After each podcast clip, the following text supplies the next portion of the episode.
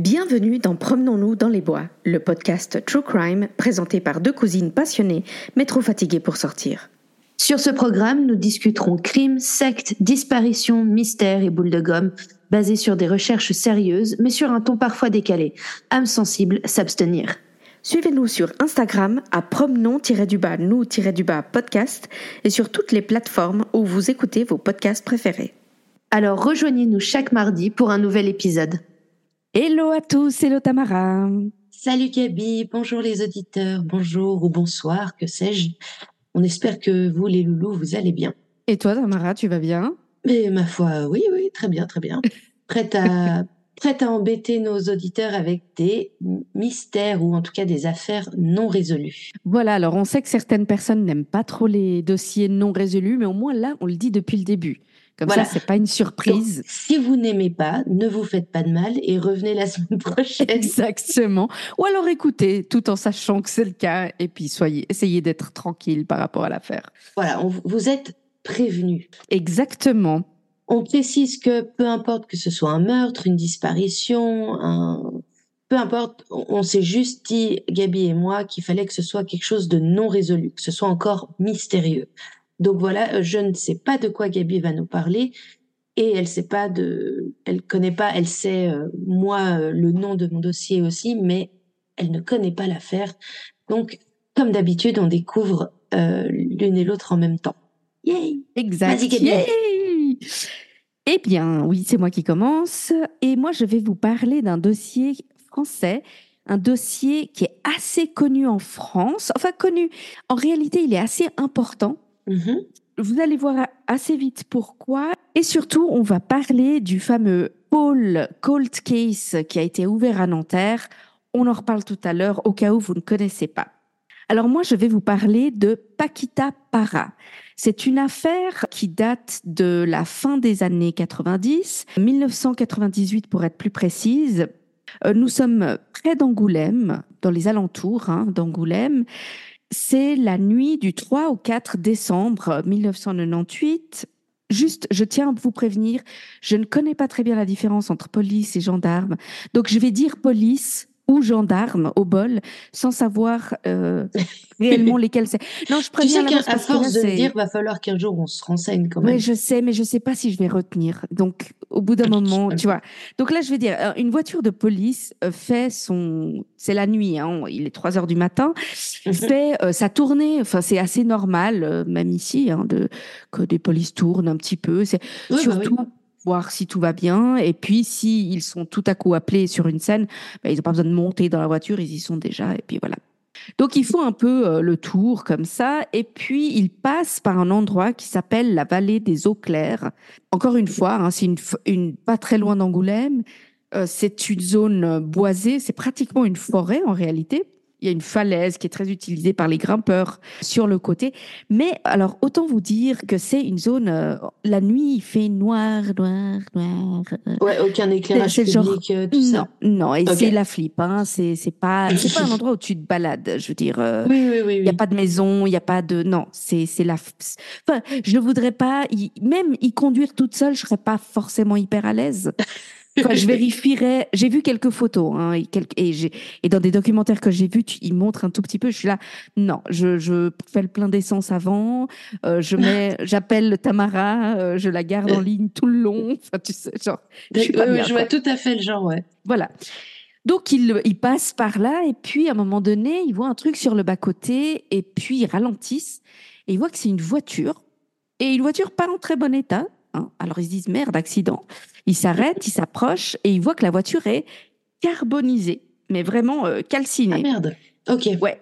Et euh, sur le bas côté, en fait, tu sais, c'est un petit peu ces ouvertures de route soudainement avec un peu de, de, de petites pierres de gravier où tu peux garer une voiture vite fait s'il y a un problème, tu vois. Oui, ouais, ouais, mais il n'y a rien. C'est réellement juste la place pour une bagnole, pour qu'une bagnole s'arrête.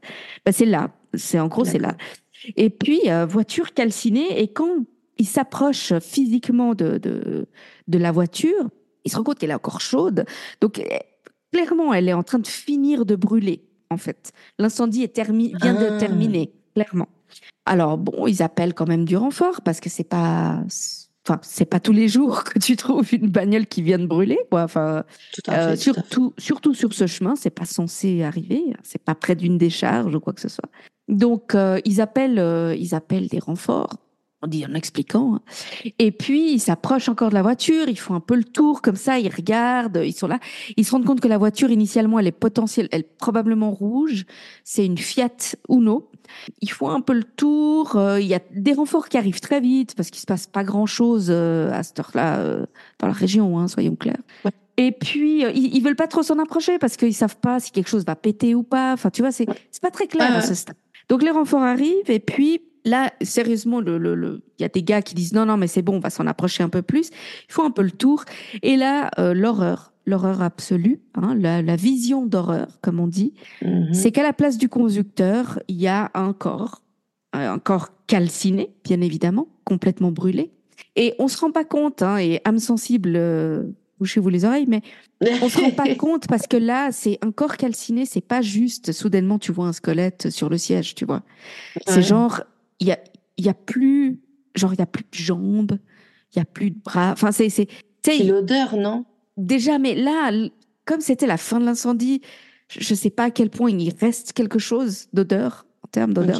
Mais là, en gros, il y a une sorte de torse et une sorte de crâne.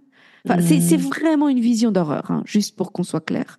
Alors bon, là, c'est le choc. euh, T'es sur là, oh putain, mais c'était... Puis tu sais, eux, ils étaient là, euh, je veux dire, mais ils s'approchaient pas trop de la bagnole. Puis elle était à l'envers, en fait. Quand ils, ils vont vers la Ah. bagnole, elle est, ils sont du côté cul de la bagnole. D'accord. Donc euh, bon, le, le choc. Alors bon, ils appellent la police scientifique. Tout de suite, ça devient, ça devient plus gros, quoi. Plus, ça devient plus important. Ce qu'il faut savoir, c'est qu'un corps calciné, c'est extrêmement fragile. Tu peux pas juste le sortir comme ça. Ah oui, oui, oui, oui. Alors bon, ils appellent la police scientifique, des, des, des gens spécialisés pour ça, qui vont alors sortir le corps euh, hyper doucement, délicatement et tout, avec des trucs pour pas le, le casser ou quoi que ce soit. Faudrait surtout pas euh, effacer des preuves. Ce qu'ils trouvent aussi, c'est que juste à côté de la bagnole, il y a le pare-brise intact. Et À clairement, côté? Ouais, alors clairement, ils se rendent compte que le pare-brise a été enlevé et mis sur le côté. Et là, tout de suite, ils se disent, il y a pratiquement pas de doute dans leur esprit que c'est un acte criminel. Parce que Oui. si tu ouais. enlèves le pare-brise comme ça, ce que tu fais, c'est, tu fais un appel d'air. Et donc, Mhm. forcément, le feu prend beaucoup plus vite. C'est bien sûr. Il voit aussi que sous les pieds du conducteur, il y a des papiers qui ont clairement été mis là pour que c'est les premières choses qui ont été incendiées. Donc clairement, quelqu'un a mis feu à un papier et l'a mis là Ouais. pour que ça prenne. Tout de suite, la police scientifique, mais alors c'est en deux secondes, hein, il voit qu'il y a eu un liquide inflammable qui a été clairement mis dans la voiture. Donc ouais, le- le- l'idée que c'est un crime euh, est immédiate. Pour la police scientifique, il y a rien de pire que les flammes. Les flammes et l'eau à la limite, tu vois, mais Ouais, ouais. encore l'eau, tu peux. L'eau fait que le corps est encore préservé. Il- Comment dire Et puis ça dépend depuis combien de temps aussi. hein. Ça dépend depuis combien de temps, mais tu peux encore trouver des organes. Tu peux encore. Les flammes, ça te. Il y a plus d'organes pratiquement. Tu vois, il y a, il y a Oui. beaucoup moins. Il y a.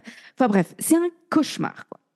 Dans la voiture, ils trouvent quelques effets personnels, quelques objets, évidemment brûlés mais reconnaissables.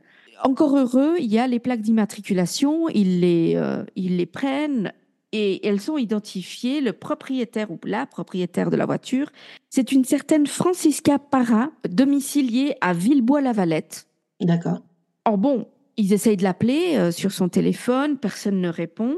Et ils vont chercher dans ce même village, parce que c'est, vraiment à peine plus grand qu'un village, hein, euh, Villebois-la-Valette. Ils vont identifier une autre personne qui vit avec le même nom de famille, et Para, P-A-2-R-A, c'est pas un nom de famille hyper commun, tu vois. Ok. Et il y a une autre personne qui s'appelle Carmen Parra. Alors, ils, ils vont chez elle, ils demandent est-ce que vous connaissez une Francisca Parra? Elle dit oui, c'est ma fille. Carmen Parra, euh, il y a son fils euh, qui est adulte, hein, qui est chez elle. Et puis, il lui explique que voilà, on a retrouvé la voiture de votre fille, euh, une Fiat Uno, euh, rouge apparemment, incendiée dans euh, cette, cette vallée. On ne sait pas très bien ce qu'il y a. Ils lui disent on a retrouvé, je sais pas à quel point ils lui disent on a retrouvé un corps, mais je crois que très vite ils lui disent, mais ils disent on ne sait pas, il n'y a pas moyen de savoir, donc on ne veut pas vous inquiéter, mais c'est juste, on a essayé d'appeler votre fille, elle n'a pas répondu, et ils lui donnent à ce moment-là des lunettes de vue. Qui sont brûlées, hein, euh, vraiment. Il lui montre des lunettes, il dit Est-ce que vous reconnaissez ces lunettes? Elle les prend, elle dit Oui, c'est celle de ma fille. Et là, c'est un peu l'inquiétude extrême, hein, parce que, évidemment, c'est le choc, mais pour l'instant, il n'y a aucune confirmation. On ne peut pas s'avancer à ce stade. Le corps est dans un tel état que c'est n'est pas possible de, de s'avancer euh, sur est-ce que c'est un homme, est-ce que c'est une femme. Il hein. faut comprendre, il n'y a rien.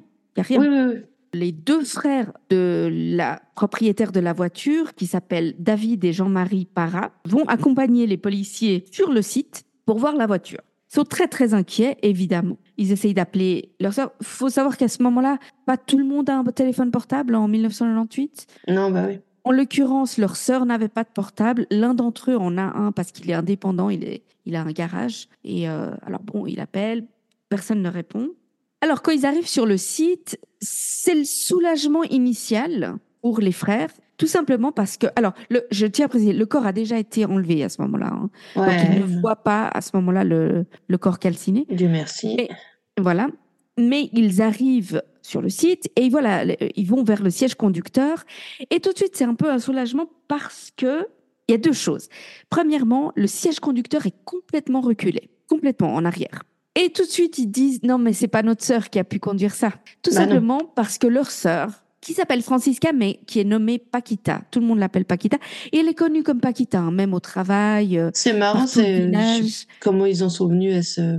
Ben, en fait, euh, en espagnol, Francisco, le surnom, le petit nom de hmm. Francisco, c'est Paco.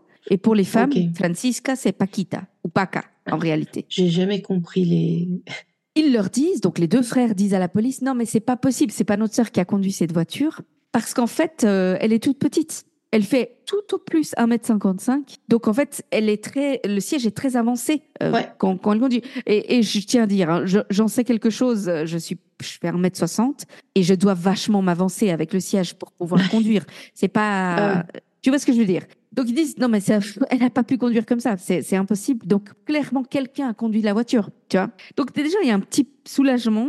Alors il y a quand même une inquiétude, mais ils sont quand même un peu soulagés. Ils disent bon bah c'est pas elle qui a conduit la voiture. Et puis l'autre chose c'est qu'ils voient où ils sont, cette vallée, vallée des eaux claires, qui est flippante. Et ils le savent, hein, ils connaissent bien la région, ils sont de là. Et ils disent mais notre sœur, mais jamais elle vient ici en, en pendant la nuit.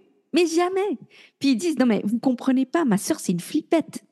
elle, elle, a peur du noir. Et c'est pas une critique, hein. Euh, c'est juste, elle a vraiment, elle est flippée, quoi. Elle est, c'est pas quelqu'un qui est là, ouais, je vais aller euh, pendant la nuit euh, me balader en forêt. Non, elle est, elle est flippée, quoi.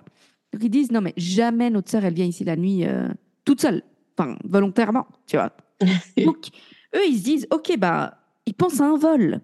Elle s'est fait voler la voiture. Ah oui. Et puis, bah, la personne, il s'est passé quelque chose, tu vois. Mais ils sont quand même inquiets parce que tout de suite, ils accompagnent les gendarmes chez Paquita et il y a personne. Eux, ils ont un double des clés que, que sa mère avait. Il y a personne, il n'y a pas de signe d'effraction. Et puis surtout, le lit est fait et tout est de telle manière qu'ils voient qu'elle n'a pas passé la nuit là. Parce que là, c'est le mhm. petit matin, hein, vraiment. Son sac à main et son manteau ne sont pas là, ses papiers ne sont pas là. Et à tout ça, les gendarmes avaient déjà appelé le copain de Paquita, qui n'est pas nommé, mais ils lui ont donné le nom d'emprunt euh, Patrick. Donc ils ont déjà appelé Patrick, qui leur a dit qu'elle n'a pas passé la nuit chez lui. Et puis en plus, les gendarmes leur avaient déjà dit, on l'a appelé plusieurs fois Paquita et elle répond pas. Hein. Donc euh, ils sont quand même inquiets parce que encore une fois, je veux dire, sœur disparaît pas comme ça. C'est une famille très unie. On en parle tout à l'heure, mais il n'y a pas moyen quoi. Ils appellent son boulot et elle ne s'est pas non plus présentée au travail.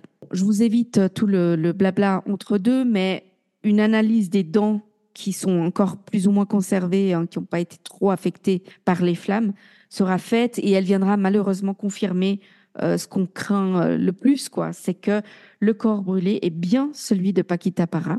Pour une raison, raison pardon, qu'on ignore encore aujourd'hui, le médecin légiste ne va pas pratiquer d'autopsie complète. On en reparle tout à l'heure parce que ça, ça a été un élément euh, complètement foiré. Donc, il pratique pas d'autopsie complète sur le corps, ce qui fait que les causes de la mort sont impossibles à déterminer, bien évidemment. La seule chose dont on est sûr, parce qu'il a quand même fait quelques, il a quand même peu examiné le corps, hein, faut pas déconner. La seule chose dont on est sûr, c'est qu'elle est morte avant l'incendie. Dieu merci. Ah ouf, ouais, c'est déjà ça il y a une analyse des poumons qui est faite et ils trouvent pas de suie dans les poumons. Ce qui veut dire en fait qu'elle n'a pas respiré pendant l'incendie. Enfin, Ça, c'est la première chose. Et puis, il voit qu'il y a une fracture sur le côté de la tête. Il trouve pas de balle. Donc, pas vraiment possible de dire s'il a pris une balle dans la tête ou si c'est un gros coup. Mais une fracture très claire hein, sur le côté de la tête. Donc, la conclusion, c'est que son corps a été positionné dans la voiture, clairement. Il s'agit donc d'un crime. Alors, il n'y avait aucun doute là-dessus, mais là, c'est carrément un meurtre. Pour la famille Para, leur monde s'écroule. Alors, au-delà de la violence totale du crime, hein, Mhm. Je sais pas comment expliquer, c'est la fin du monde. Mais la fin. Une enquête est ouverte par le parquet d'Angoulême, une enquête pour assassinat. Mais avant de continuer sur l'enquête, parlons juste de Paquita. Euh, Mhm. Parce que pour comprendre Comment est-ce qu'elle aurait pu se si retrouver dramatique, euh, exactement, il faut savoir quand même qui elle est. Donc Paquita Para est née euh, Francisca et c'est la petite dernière de six enfants, dont cinq frères. C'est la seule fille. Oh là là. Ouais. Sa mère Carmen euh, avait que des fils et puis tout à coup elle a eu en 1968 une petite fille et c'était genre oh merci mon Dieu euh, elle disait j'en avais marre d'avoir que des garçons pas de problème d'avoir des garçons en soi mais c'est juste je elle était trop contente quoi et apparemment tout le monde était super content de- d'avoir une, une petite sœur alors c'est la petite chouchoute de tout le monde hein, je veux dire euh, Ouais. alors ses frères la taquinent, ils ont ouais, c'est c'est c'est pas forcément simple tous les jours pour elle, mais c'est vraiment la petite chouchoute, il l'adore quoi, il la Ouais, ouais. Alors c'est une famille qui est originaire d'Andalousie à la base et qui s'est installée à Villebois-la-Valette dans les années 60. Le père de Paquita euh, est décédé, je crois que dans les années 80 à peu près, donc environ 10 ans avant le drame. Alors Paquita, je dois dire, elle est très belle. Je t'ai envoyé quelques photos. euh, elle est, elle est vraiment très très jolie. Elle est petite, elle est brune, elle est décrite euh, avec des yeux pétillants. Tu sais, ce genre de de, de bonne femme euh, pleine d'énergie comme ça, beaucoup d'humour. Tu vois qu'il y a de la gentillesse dans ses yeux, beaucoup de douceur et en même temps énormément d'humour. Quoi, elle est, elle est pleine d'énergie. C'est une femme qui, elle a 30 ans au moment des faits. Et ça fait un moment que son côté, son, son, comment, son horloge maternelle la titille. Mhm. Et c'est très ouvertement hein, qu'elle dit, elle- voilà, là, là, elle cherche quelqu'un pour faire des enfants. Enfin, vraiment, elle veut être maman absolument. Ouais. Elle est très proche de sa famille, et mais très particulièrement de sa mère. Très, très proche de sa mère. Elle travaille dans une centrale d'achat d'une grande enseigne de supermarché. Ça, ça va très bien au boulot. Elle s'est acheté une petite maison dans, au centre du village, très contente. Elle est en couple avec un gars qui, donc ce Patrick, qui est un nom d'emprunt, qui travaille euh, au même endroit qu'elle. Le, les frères décriront euh, ce gars comme sympa, discret, un peu timide, mais, mais bien. Par contre, apparemment, ça se voyait un peu que c'était pas le grand, grand amour, tu vois. Ils Mhm. allaient bien ensemble, mais c'est, enfin voilà, ils vivent pas ensemble. Ouais, ça se voyait que c'était peut-être pas lui qui, allait être, qui allait être le père de ses enfants, tu vois. Ok. C'était un peu, voilà. Bon, en attendant, elle menait bien sa barque, quoi. Elle, euh, bien puis elle était installée. euh. contente. Voilà. Et puis très très proche de, de sa mère, proche d'une nièce aussi. Donc son grand frère a, a une fille qui à ce moment-là a 13 ans. Très proche, parce que c'est la seule fille, tu vois, c'est sa tante. Enfin Mhm. voilà. Mais de manière générale, elle est décrite comme ayant un quotidien très normal, hein, euh, très. Elle sort avec ses copines, euh, elles font un petit peu la fête. euh, bah, à 30 ans, c'est normal. Enfin, tu vois, Euh, elle a un copain, elle a un bon boulot. Elle voit sa mère tous les jours parce qu'elle passe après le boulot, elle passe chez sa mère lui dire bonjour tous les jours. C'est c'est une habitude. Mais très honnêtement, quand il regarde de plus près, c'est pas si rose que ça ou c'est pas. Enfin, c'est pas forcément qu'elle avait une vie toute rose, mais Ouais. une vie très, très tranquille. Et puis en fait, dès que tu grattes un tout petit peu, tu vois que la vie n'était pas forcément si tranquille que ça. Ah.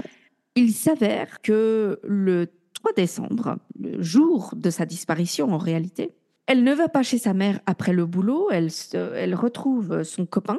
Vers 18h15, comme ça, elle va au garage de son frère, Jean-Marie, et son frère dira après coup qu'il voit qu'elle a un peu les... Tu sais, c'est pas qu'elle a les larmes aux yeux, mais elle a les yeux comme si elle, soit elle venait de pleurer, Mhm. soit elle était en train de se retenir de pleurer. Ouais. Un peu ce truc dans les yeux où tu sais Ouais, qu'il y a potentiellement des larmes qui. Puis il lui demande, genre, ça va, euh, tu, tout va bien et tout. Puis elle fait, ouais, ouais, t'inquiète, c'est rien, tout va bien et tout. Elle part et là, elle va à la gendarmerie à peu près vers 19h. et en fait, elle veut faire une déclaration de vol pour. Enfin, elle veut venir s'expliquer concernant le vol de son chéquier. Et en réalité, les gendarmes ne vont pas prendre sa dé- déposition, tout simplement parce qu'elle avait déjà rendez-vous deux jours plus tard Mhm. pour cette même histoire.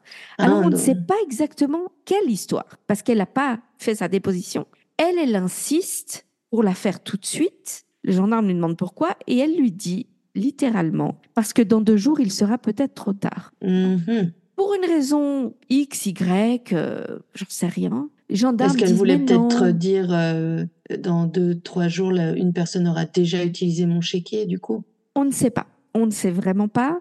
Mais en gros, elle insiste. Le gendarme lui dit non, vous avez déjà rendez-vous dans deux jours, euh, revenez dans deux jours, quoi.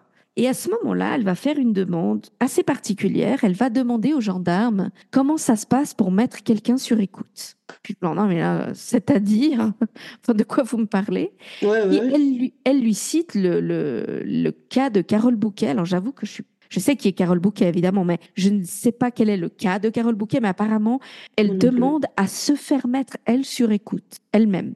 Clairement, elle se sent pas à l'aise. Elle dit, ça me rassure si vous me mettez sur écoute. Puis le gendarme, il est là. Écoutez, pourquoi on n'en parle pas dans deux jours quand vous avez rendez-vous? Là, c'est, enfin, c'est le soir. Enfin, je non. Revenez Ouais. quoi. Enfin, revenez. Mais revenez dans je suis pas assez payée pour ces conneries. C'est un petit peu ça. Puis d'un autre côté, euh, le gars, il dit, mais vous avez déjà rendez-vous, vous inquiétez pas, on, on en parle euh, le jour même, quoi, tu vois. Ouais. Bref, il y aura pas de déposition. Malheureusement, j'ai envie de dire, hein. ce soir-là, il y aura pas de déposition. Elle rentre ensuite chez elle. Alors, il est calculé à peu près vers 20 heures, enfin, sans son copain. Alors, je sais pas si lui la dépose ou il se sépare à un moment donné. Je sais pas du tout, mais en tout cas, son copain n'est pas là. Elle rentre chez elle seule. Un voisin va témoigner qu'il l'a vue sortir aux alentours de 21h, 21h30, à peu près, seule, prendre sa voiture et partir. Clairement, elle avait son manteau, elle avait son sac à main. Voilà, elle partait clairement de manière décisive, tu vois. C'était pas genre, elle n'était pas en train de fuir, elle n'était pas en train de courir, comme si elle allait à un rendez-vous. Et après ça, on n'a aucune idée. On ne sait pas ce qui s'est passé après, on ne sait pas où elle est allée, rien. La police fait un appel à témoins pour savoir, enfin, est-ce que quelqu'un l'a vue après cette heure-là, en fait? Ou est-ce que quelqu'un sait quelque chose? Ils vont recevoir le témoignage d'un certain Jean-Michel qui raconte qu'il était avec sa femme en voiture ce soir-là et qu'il est passé par la vallée des Eaux Claires autour des 10h, 10h15 à peu près. Et il passe et il voit une voiture garée sur le bas-côté et il y a une femme. Alors, j'ai pas très bien compris si elle est dedans ou pas, mais en tout cas, il voit une femme qui regarde sa voiture à lui comme si elle essayait de voir qui était le conducteur. Et en fait, quand elle se rend compte que c'est pas la personne supposément qu'elle attend ou qu'elle veut Mhm, voir, mhm. elle se cache. Elle tourne la tête genre pour pas qu'on Ah. la voie.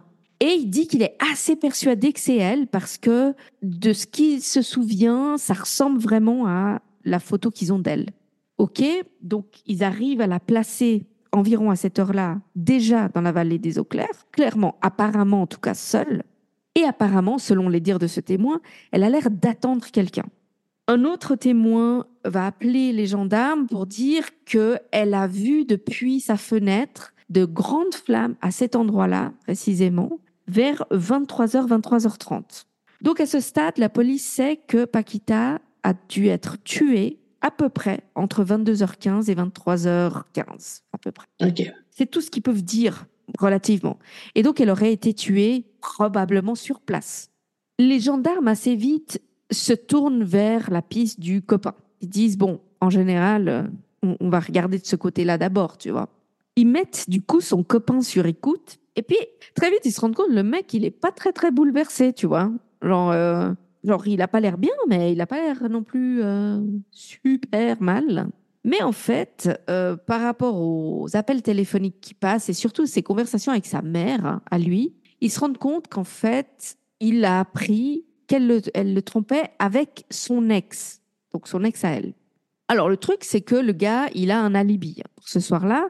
Alors c'est un alibi un peu étrange, je trouve moi personnellement, hein, parce que l'alibi, c'est qu'il était en train de regarder un match de foot. Et quand il va être interrogé, il va décrire le match avec toutes les précisions possibles, parce que le gars, c'est un fan, Ok. vraiment en disant à tel moment, il y a eu telle action, et puis tel truc, etc. Puis à ce moment-là, le match n'a pas été, euh, il n'y a pas de replay, tu vois. Ouais, et puis c'est pas comme s'il avait Internet euh, sur son téléphone ou quelque chose. Non, quoi. non, rien du tout. On est en 1998, euh, laisse tomber, quoi. Donc, c'est assez clair qu'il a vu le match. Je veux dire, il n'y a, pas- y a pas moyen, quoi. C'est marrant, ceci dit. C'est super bizarre. Mais bon, c'est, c'est, voilà, quoi. C'était comme ça à ce moment-là, tu vois. La police se tourne donc vers son ex. Encore une fois, euh, nom d'emprunt. On n'a pas son nom, son nom pas, n'a pas été publié. Et le nom que pratiquement tout le monde utilise, c'est Christophe, donc je vais l'appeler Christophe, avec qui elle est restée euh, pendant à peu près quatre ans. Alors, autant vous dire que lui, euh, la famille Para, euh, pas fan, hein, pas fan du Mhm. tout. Il ne l'aime pas du tout. Ouais. En fait, ils avaient une relation très fusionnelle, très compliquée, un peu je t'aime moi non plus, hyper, comment dire, brutale comme ça, hyper, cette passion euh, Ouais, complètement tarée. La passion Et fatigante. Ouais, et puis il y a des, non seulement des preuves, mais en plus elle avait déjà dit, révélé à plusieurs personnes qu'il la frappait. Hmm. Il était violent avec elle. Et puis, je vois, elle, elle fait 1m55 tout au plus. Et lui en fait à peu près 1m85. Donc, Quel bâtard. voilà. Pardon. Et puis apparemment, il lui aurait foutu des coups de genoux euh, dans le ventre. Euh, Enfin, une fois, elle Oh avait un, gros bleu sur la gueule et tout. Puis à chaque fois, ils se remettaient ensemble. C'était hyper euh, intense. Elle l'a quitté peut-être un ou deux ans avant, je sais pas exactement, un an plutôt. Mais en réalité, ils ont continué à se revoir. Donc, il- elle avait une relation encore un peu avec lui. Ce Christophe est peintre. C'est un peu un artiste, tu vois. Puis elle, elle est très fan de ça, des gars un peu, un peu euh, Hmm. bad boy. euh, le mec, il a les cheveux longs, il porte des bagues. euh, c'est un artiste, un peu bohème comme ça. Oui, alors juste la petite minute féministe de l'épisode pour les Ouais. femmes qui nous écoutent. Le génie ou la créativité n'excuse pas d'être un connard. Non, non, Jamais. c'est sûr. hein. Jamais, c'est pas. Ça ne vient pas avec. Voilà, Voilà. tout simplement. Et clairement, euh, on, on voit que Paquita, elle est un peu attirée par ça, tu vois. Elle est un peu attirée par des mecs euh, avec une personnalité très forte.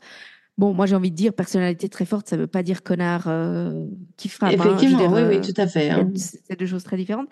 Et il semblerait qu'une fois, ce Christophe, entre guillemets, lui aurait dit, et je cite, Si je te fais quelque chose un jour, personne n'en saura rien. Ah, voilà. Voilà, voilà. Alors, les flics le mettent sous écoute pendant des mois, hein, mais rien, rien du tout. euh, ils ne pourront rien en conclure en soi. Ouais. Et là, la juge euh, en charge du dossier, la juge d'instruction, va faire appel à une profiler. Fin des années 90, début des années 2000, c'est la grande mode. hein, euh, les analystes, les profilers. C'est la grande mode même dans les séries, je veux dire, euh, à la télé. C'est vraiment genre, ah ouais, la- le profil psychologique euh, du crime, du truc, du machin. Elle va faire c'est appel... super utile comme science. Ah non, super utile.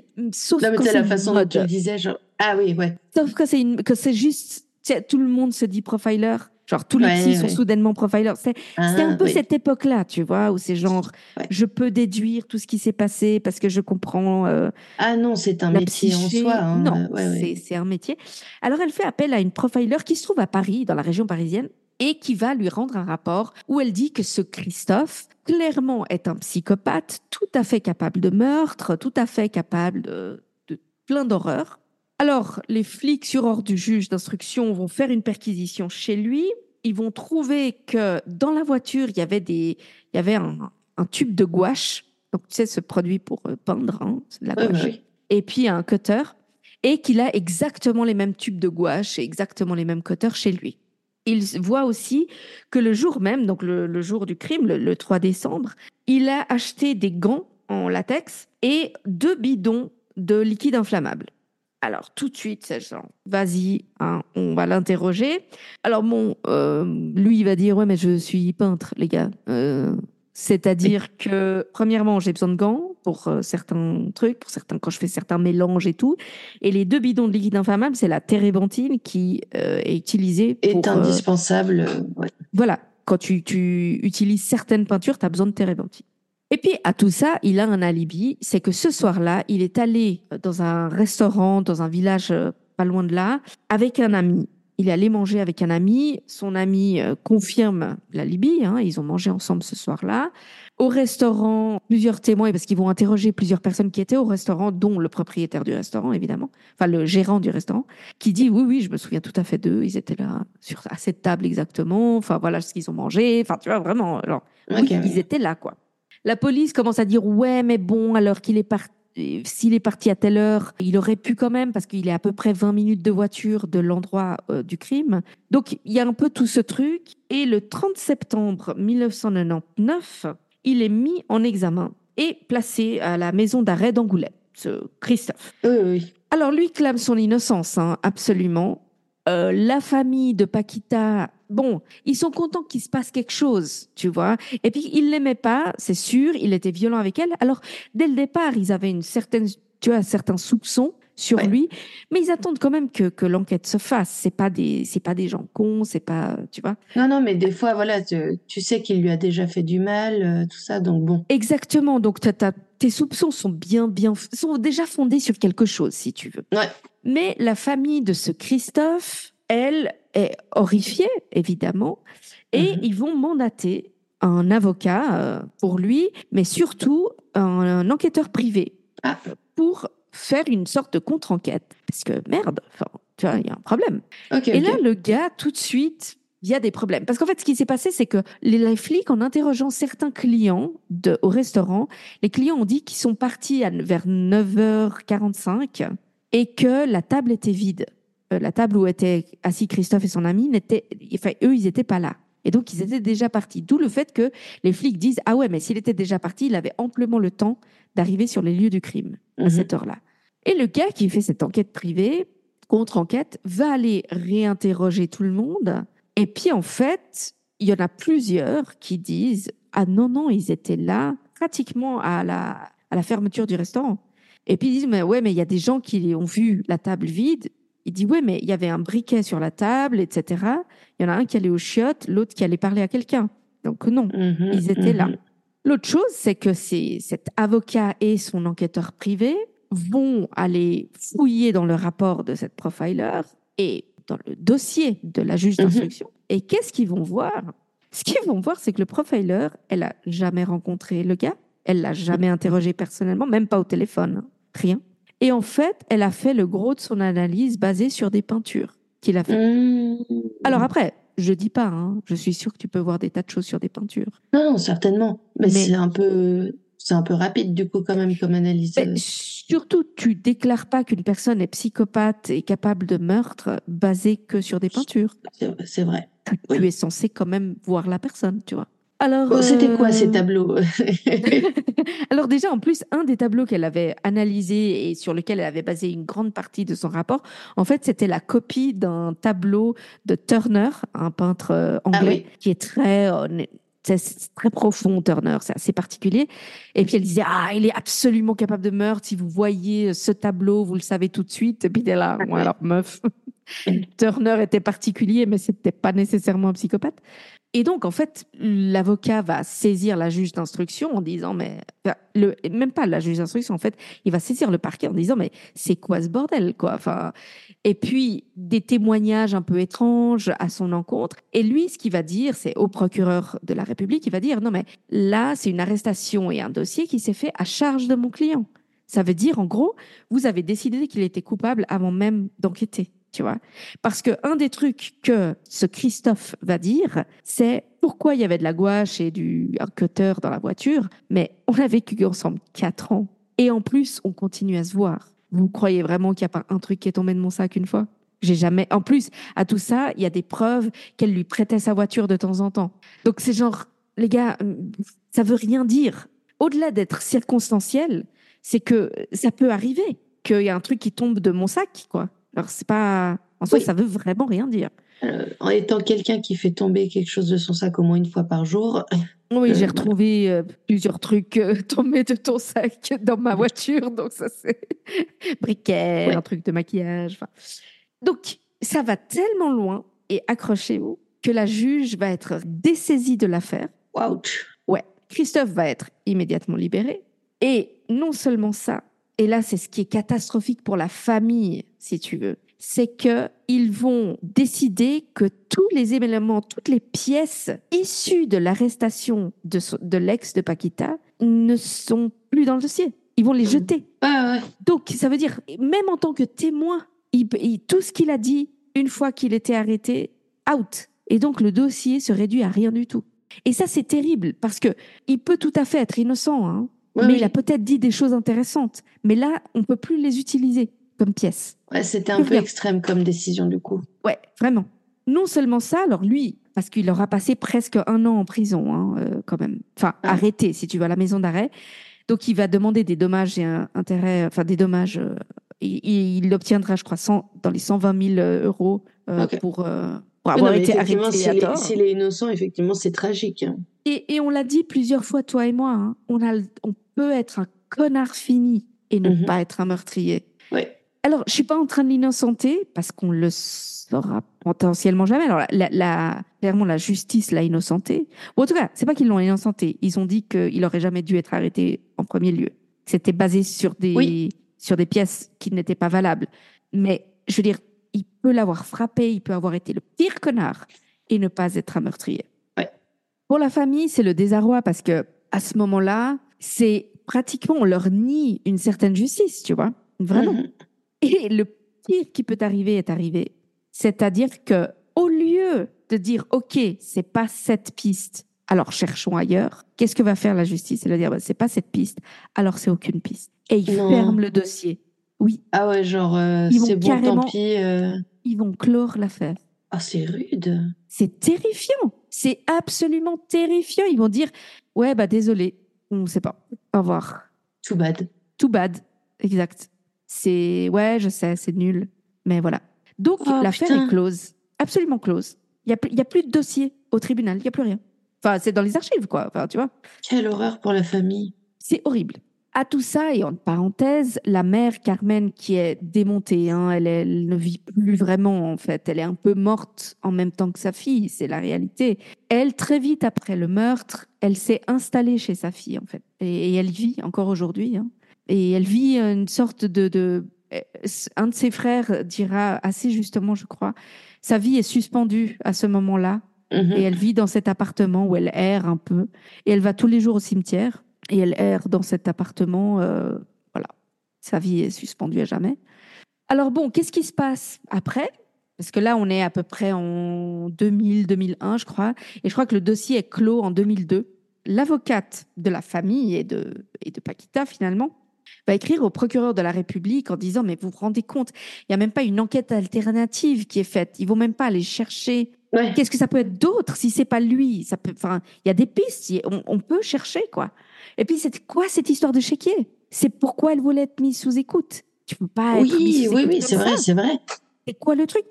Et bah le problème c'est que et c'est la même chose en, en Suisse. hein, je tiens à le préciser. En, en- la loi en France et en Suisse est très claire. Tu ne peux pas rouvrir un dossier sans preuve nouvelle, sans une nouvelle preuve Mhm. tu peux pas euh, rouvrir un dossier basé sur les mêmes preuves qu'avant, en fait. Ouais, non, Donc- mais ça se comprend quand même parce que sinon il y aurait Voilà. de, de l'abus euh, en permanence. Alors, la famille, ce qu'elle va faire, c'est que, euh, et, et la- et l'avocate, hein, qui est une femme assez, qui était ancienne procureure d'ailleurs à Bordeaux, je crois, et qui, qui se bat énormément pour cette famille, ce qu'ils vont faire, c'est beaucoup de presse. Beaucoup, beaucoup de presse. Ils vont aller en parler, ils vont faire des appels à témoins, en veux-tu, en voilà, anonymes. Ils vont ouvrir, tu sais, ces, ces emails anonymes et des choses comme ça.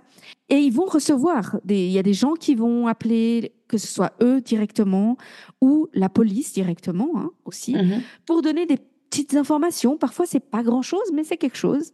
Alors, ils vont jamais vraiment révéler ce que c'est aussi, parce qu'on sait jamais ce que ça peut être et ce que ça peut devenir. Et à chaque fois, elle, elle écrit, et cette avocate, elle va écrire constamment au procureur de la République. Et ce qu'il va faire au bout d'un moment, le procureur, c'est qu'il va ouvrir ce qu'on appelle une enquête préliminaire. Ça veut dire qu'il peut pas ouvrir un dossier à Mhm. proprement parler, il peut pas ouvrir une enquête au parquet, mais il ouvre une enquête préliminaire, ce qui veut dire qu'il il récolte tout ce qu'on lui donne. Il est dans l'attente d'une nouvelle potentielle preuve qui. Voilà, ouais. voilà. Et puis c'est un peu, voilà, c'est une famille. qui- Tu sais, c'est un peu, ça m'a rappelé un tout petit peu le dossier du petit Grégory en fait. C'est un peu genre, il se passe rien, mais on va continuer à brasser, brasser, brasser Ouais. pour, pour essayer de trouver. Les frères se mobilisent énormément, euh, surtout deux d'entre eux. Et puis, au bout d'un moment, bah, ils se disent, il n'y a pas quelqu'un qui parle, clairement, qui va révéler quelque chose. Parce qu'eux, ils partent de l'idée que quelqu'un sait quelque chose. Et puis, surtout, il y a un peu cette idée que pour, pour un truc aussi violent et sans trace, et, et- puis il y a cette histoire de chéquier, puis c'est très vague. Ils se disent, c'est peut-être du grand banditisme, peut-être qu'on se rend pas compte, puis que c'est une, Ah. vois, une victime euh, par hasard de quelque chose. Enfin, Mauvais endroit au mauvais moment. peut-être qu'elle s'est mise dans une histoire étrange sans, sans faire exprès. Bref, c'est tout à fait ouvert. Et il va rien se passer pendant des années. Et ce qui va soudainement, c'est un truc de fou, en fait, qui s'est passé. Mais non. On est en 2017. Donc déjà, hein, je, veux dire, là, il y a 15 ans qui sont passés depuis la clôture du dossier. On est en 2017 et il y a une classe de, je crois d'art visuel ou un truc comme ça, de lycéens, qui se balade en forêt dans la région.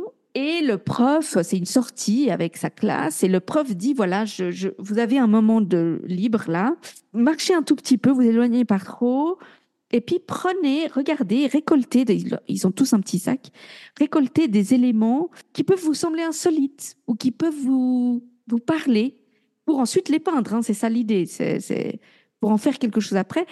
Mais allez observer, tu sais, c'est vraiment ces profs qui veulent que tu, tu regardes le monde ouais. différemment. Or, une, les élèves se répartissent un peu, ils marchent un peu. Alors, c'est pas non plus, ils sont pas non plus dans une forêt euh, horrible. Hein. Et puis, il y a une fille qui euh, bah, tourne un peu, puis elle trouve des, des petites choses, tu sais, un, un mégot de clope, euh, différentes barres, mouchoirs, bref, elle regarde un petit peu. Puis, euh, euh, au pied d'un arbre, comme ça, sous deux, trois feuilles, elle trouve une petite boîte, une boîte rose. Elle ouvre la boîte, puis il y a, y a des, des sortes de cartes de fidélité dedans, euh, tu vois. Et à côté de la boîte, il y a comme un pull. hein. Mhm. Or bon, elle met ça dans son sac. Elle dit, oh, c'est marrant dans la forêt. Bon. Bref, retourne en cours, euh, il se passe pas grand-chose. Et elle rentre chez elle, puis elle trouve dans son sac bah, ce petit sac plastique avec tous ces trucs. Puis elle, je sais pas quoi faire, moi. Je.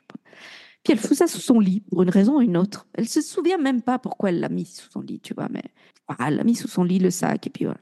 Le temps passe. On est en 2018 et la mère de cette jeune fille un jour fait le ménage.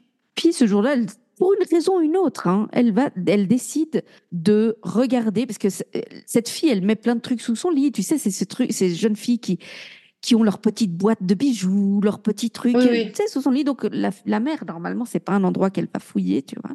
Puis là, elle s'est dit, je vais quand même faire un peu d'ordre. Je vais voir si elle a soudainement des mouchoirs ou des, je sais pas quoi. Là. Et elle trouve cette boîte. Puis elle dit, c'est quoi ce truc C'est une boîte un peu particulière, tu vois. Elle ouvre, puis elle voit ses, ses cartes de fidélité, puis il y a une carte genre d'identité, pas d'identité, mais d'identification pour euh, comme un comme un clip que tu mets pour le travail, quoi, avec ton nom dessus. Mmh. Puis elle dit à sa fille, c'est quoi ce machin? Puis sa fille, est là, oh là là, j'avais oublié ce machin, je l'ai trouvé dans la forêt, là, dans, dans un cours d'art visuel. Je, pas, moi, je- je l'ai mis là, je me rappelle même pas pourquoi je l'ai gardé. Puis la mère, elle dit, bah, on va, ça a l'air d'être à quelqu'un, on va rendre, euh, on va lui rendre ça, elle a dû le perdre, quoi. Alors, ben, 2018, Internet, hein, Google, vite vu. Puis elle met le nom, et puis elle voit euh, Paquita Para, tué, 1998, euh, dossier non résolu. Ah, putain, mais c'est quoi ce bordel? Elle appelle tout de suite la police. Alors, je sais pas si elle appelle la police ou elle se rend à la police, mais peu importe. Puis elle arrive, puis elle explique l'histoire. Elle dit, bah, ma fille, elle a trouvé ça. Putain, la police, ils en peuvent plus, quoi. Ils sont là. Quoi? C'est quoi ce bordel? Dans la boîte, il y a donc deux cartes de fidélité de magasin quelconque, le badge de son travail à Paquita Para avec son nom dessus et sa photo. Et le, le comment tu dis le tu sais ce qui reste du chéquier, le truc en Euh. plastique qui qui couvre le chéquier, tu sais, la poche, le- la poche Ouais. de chéquier, la pochette d'un chéquier vide et le pull à côté. Et là, les gendarmes se rendent compte, ben, le chéquier, il y avait une histoire de vol de chéquier. Et là, c'est le branle-bas de combat, quoi. Tout de suite, euh, ils préviennent les avocats. euh, L'avocate immédiatement prévient le procureur de la République qui décide de rouvrir l'affaire. Surtout parce que la police scientifique va analyser le tout et ils disent c'est en trop bon état. Mmh. Et puis, là où, ça a été, où la boîte a été trouvée, c'est à vol d'oiseau à un kilomètre du lieu du crime Ok. du lieu où on a trouvé la voiture. Et la police scientifique immédiatement euh, fait son rapport et disent quelqu'un a conservé ça. Et ça a clairement été déposé il y a peu dans la forêt. Bon, après, des cartes de fidélité, ça s'abîme tant que ça, tu crois? C'était pas ça, c'est que si ça avait été dans la forêt pendant 20 ans, entre la pluie, le vent, ça se serait, euh, tu vois. Mais ça, ça a clairement été déposé. En plus, la fille raconte que le pull était posé, tu sais, complètement à plat. Oui, dans le pull, en euh, revanche, ouais, ça, je suis... Et la police euh, scientifique est, est- est claire là-dessus. Il y a, y a aucun doute. hein. Ils ont tout analysé. Ça a été déposé il y a peu. Et en plus, ça n'a pas été recouvert. Euh, c'est pas que ça a été caché ou quoi. Non, ça a été posé selon comment la fille, parce que la fille est retournée avec les gendarmes sur les lieux. Elle a montré exactement où c'était et comment c'était. Ils disent non. Là, ça a été posé pour que quelqu'un le trouve clairement. Parce que c'était pas loin d'un petit chemin, c'était pas caché dans la forêt ou je sais pas quoi. Non, c'était vraiment limite n'importe qui pouvait trouver ça, quoi. Et ils disent, OK, quelqu'un veut envoyer un message. Alors, c'est peut-être pas la personne qui a tué Paquita, hein, mais quelqu'un a gardé ça pendant tout ce temps, et pour une raison ou une autre, ils veulent dire quelque chose. Bref, le procureur rouvre l'enquête, rouvre le dossier. Donc, aujourd'hui, parce que à tout ça, dessus, il trouve une trace ADN masculine, mais pas de... On ne sait pas qui elle est. La police va mettre en examen plusieurs personnes proches de la famille, dont un des frères, euh, très étrangement. Ils n'ont jamais dit pourquoi. Alors, il a tout de suite été relâché. hein. Il y a eu une interrogation. Je crois qu'il a été, euh, été à la maison d'arrêt pendant 3-4 jours. Il a d'ailleurs très, très mal vécu, hein, même, très hein. traumatisé Ah euh, ouais. pour ça. Mais on ne sait pas pourquoi. Ça n'a jamais été révélé au public, ni par lui, ni par les flics. Mais voilà. Et puis, il y a une nouvelle, euh, un nouvel appel à témoins. Alors, aujourd'hui, où est-ce qu'on en est? Eh ben, le dossier est rouvert, ce qui est une bonne chose, mais il n'y a rien d'autre. Il n'y a rien d'autre à ce stade. La mère de Paquita a à peu près 90 ans à ce stade. On espère qu'elle aura la vérité avant de, partir. Les frères se battent toujours et encore. Ils font beaucoup, beaucoup de presse. Euh, L'avocate aussi.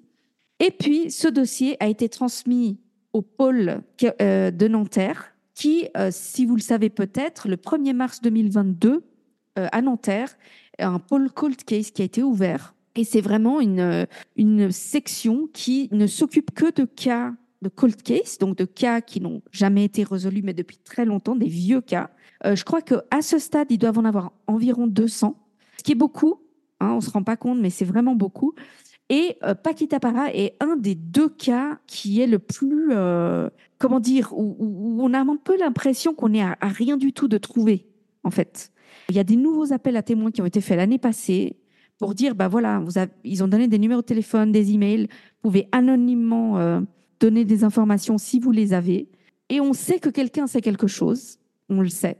La famille est assez persuadée qu'en réalité, elle a été tuée ailleurs et transportée dans la voiture jusque dans la vallée des eaux claires où tout a été mis en place, l'incendie a été mis en place.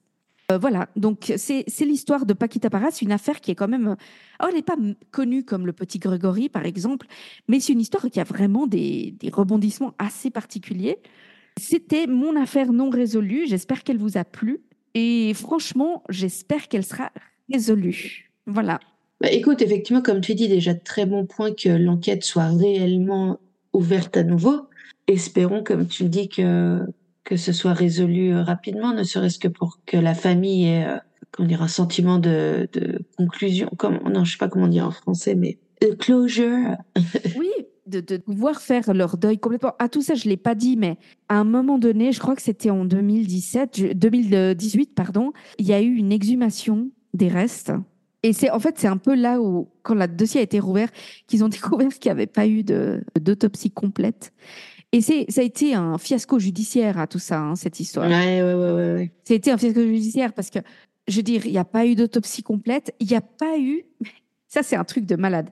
Il n'y a pas eu un. une- Tu sais, c'est quand il y a un crime sur un endroit, quand ils ferment les lieux avec. Ils empêchent que les gens rentrent. Une préservation des lieux. Ouais. Il n'y a pas eu ça. Ils, ont, ils ont enlevé le corps, ils ont enlevé la voiture, bonne.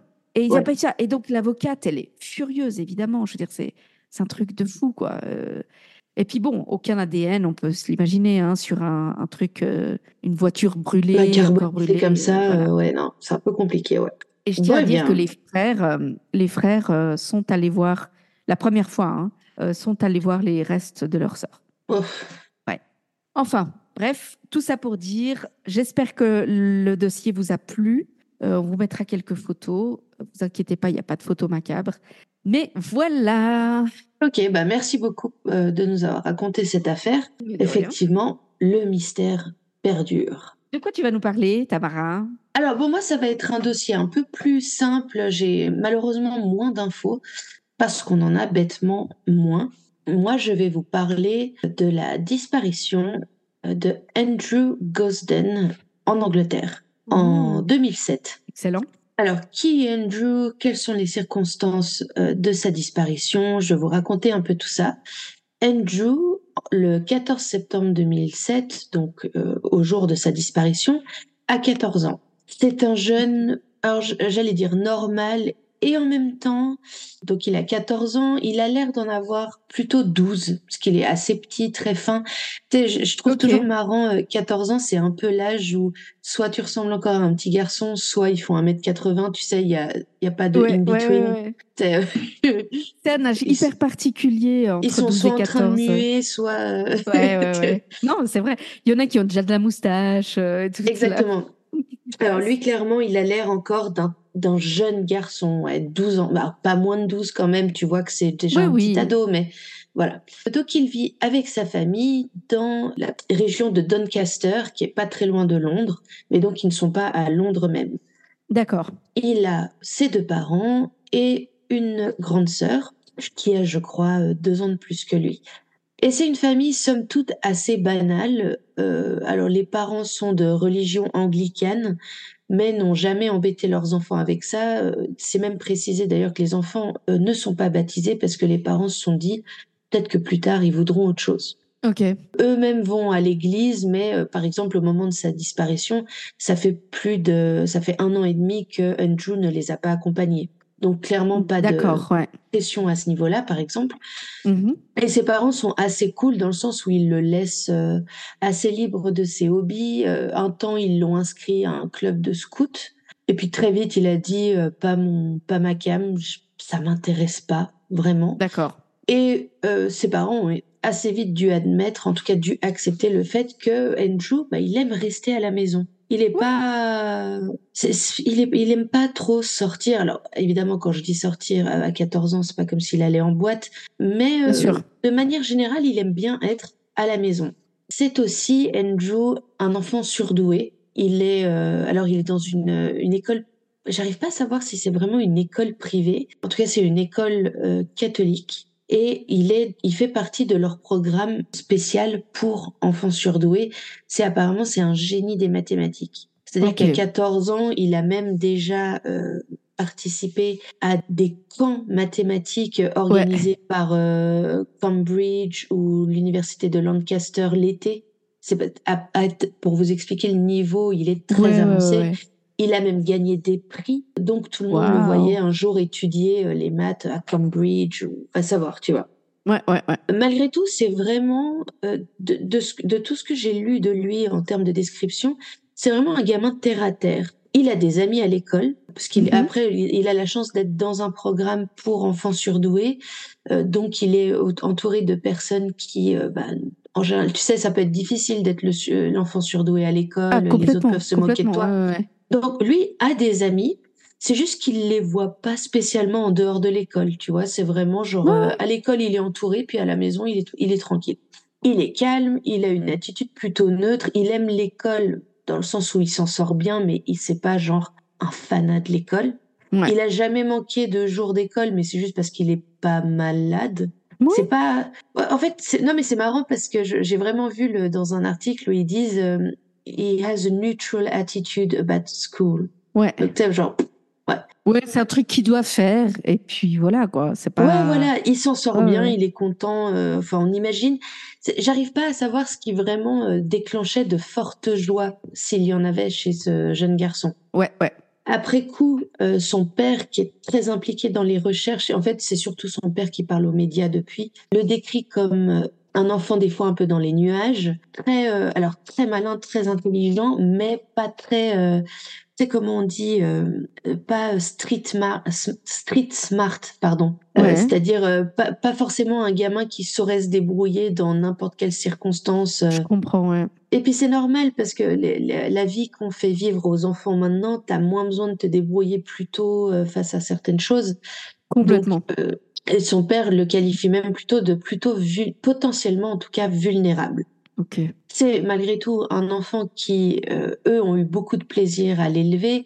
C'est pas, euh, c'est pas un capricieux. Il a jamais vraiment tapé de grosse colère. C'est un enfant normal qui était pas content à certains moments, mais de manière générale, en fait, effectivement, une attitude, une personnalité plutôt équilibrée. Ouais, c'était pas un enfant difficile, quoi, euh, en soi. Non, vraiment pas. évidemment, des fois, il est pas content, mais il y a, rien de vraiment notable. Je- euh, Ouais. En fait, si, ce qui est notable finalement, c'est qu'il a l'air beaucoup plus euh, mature que, ce qui, que son âge, en tout cas. D'accord. Alors, il y a en revanche quelque chose de notable au niveau du physique. Alors, de prime abord, c'est un jeune garçon tout à fait normal. Il a des lunettes et puis il a les cheveux un peu euh, pas longs, tu sais, mais tu sais, longs comme les ados à 14 ans, surtout Oui, en bien sûr. 2007, tu vois, donc euh, un peu Justin Bieberesque.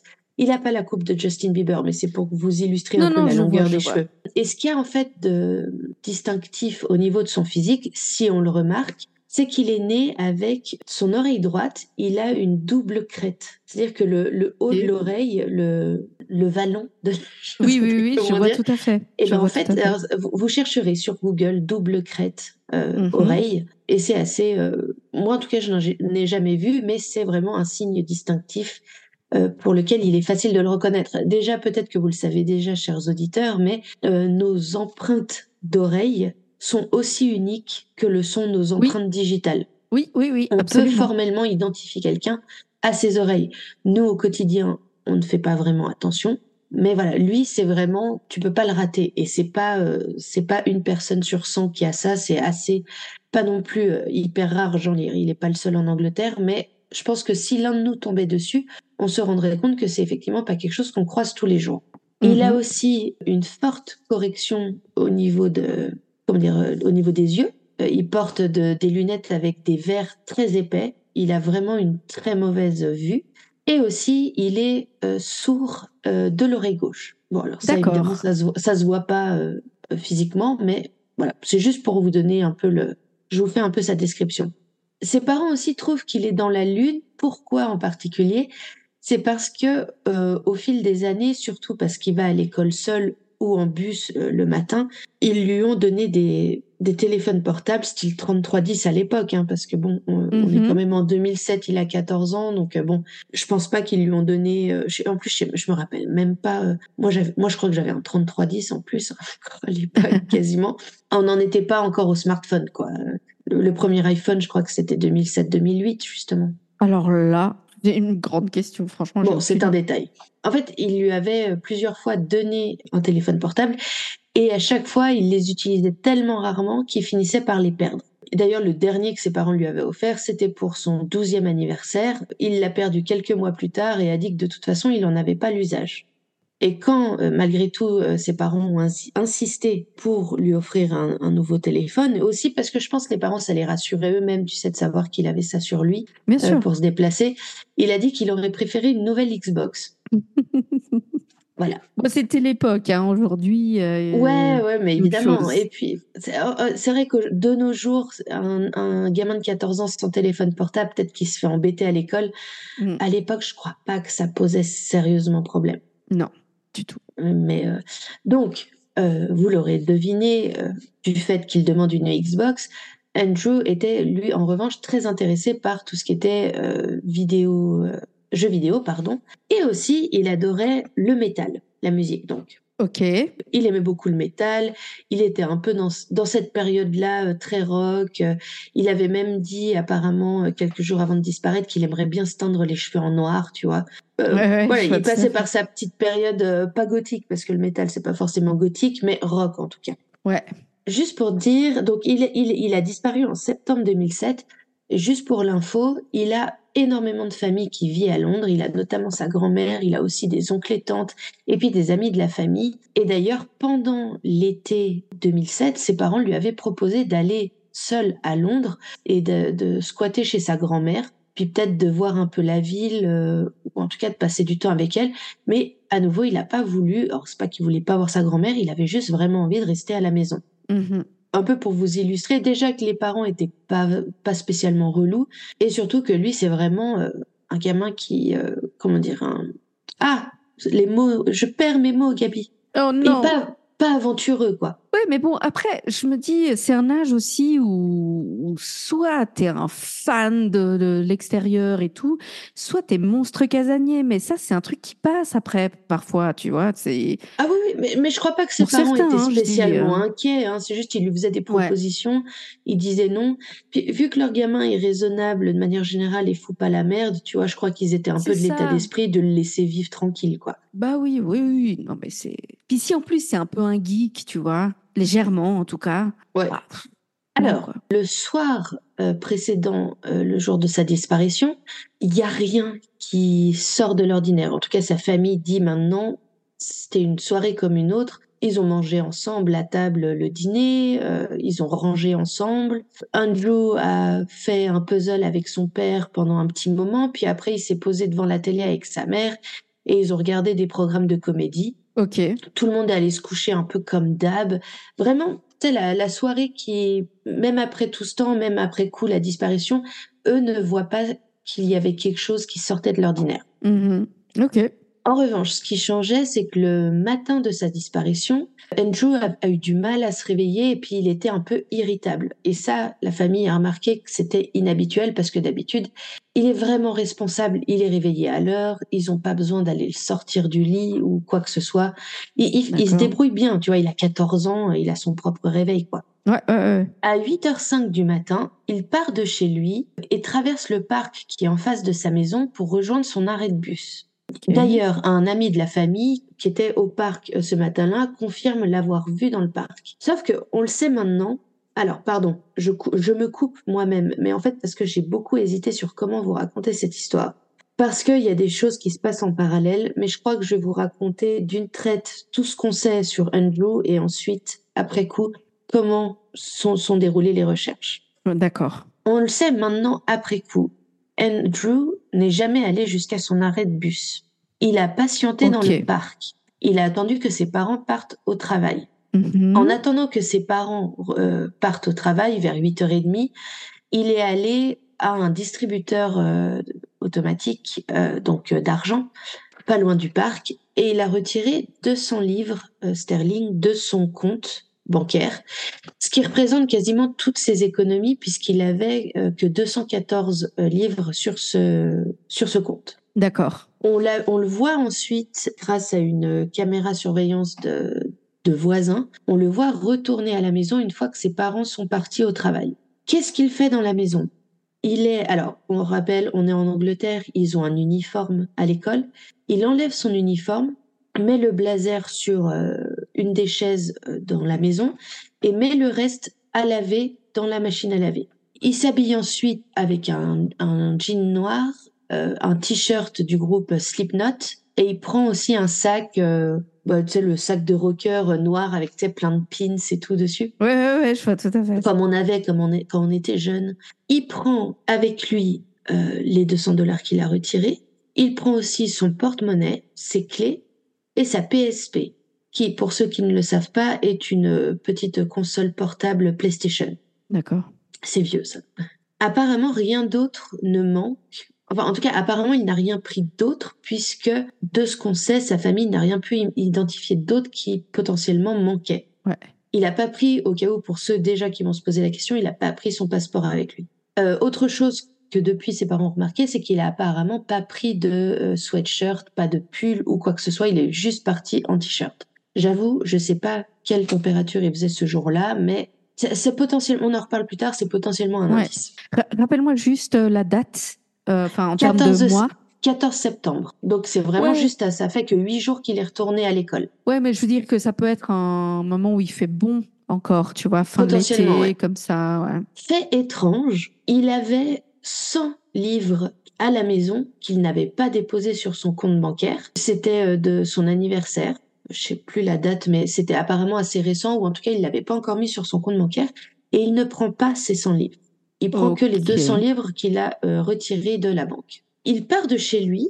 Euh, C'est très rapide. hein. Il rentre chez lui, il enlève ses fringues, il les met à la machine, il se change, il sort. Et il va à pied à la station de train et il achète un ticket aller simple pour Londres à 31, euh, 31 livres 40.